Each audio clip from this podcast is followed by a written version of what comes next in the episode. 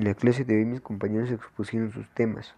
Eh, uno de los temas que de los cuales más aprendí eh, son de los fines de la argumentación, eh, del, del argumentar para convencer y de las expresiones indicadoras.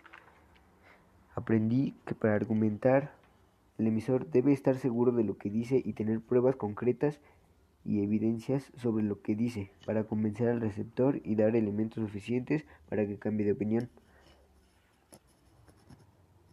Y de los fines de la argumentación aprendí que la argumentación sirve para expresar nuestra opinión y convencer a alguien dando pruebas e ideas para lograr que apoyen nuestro punto de vista.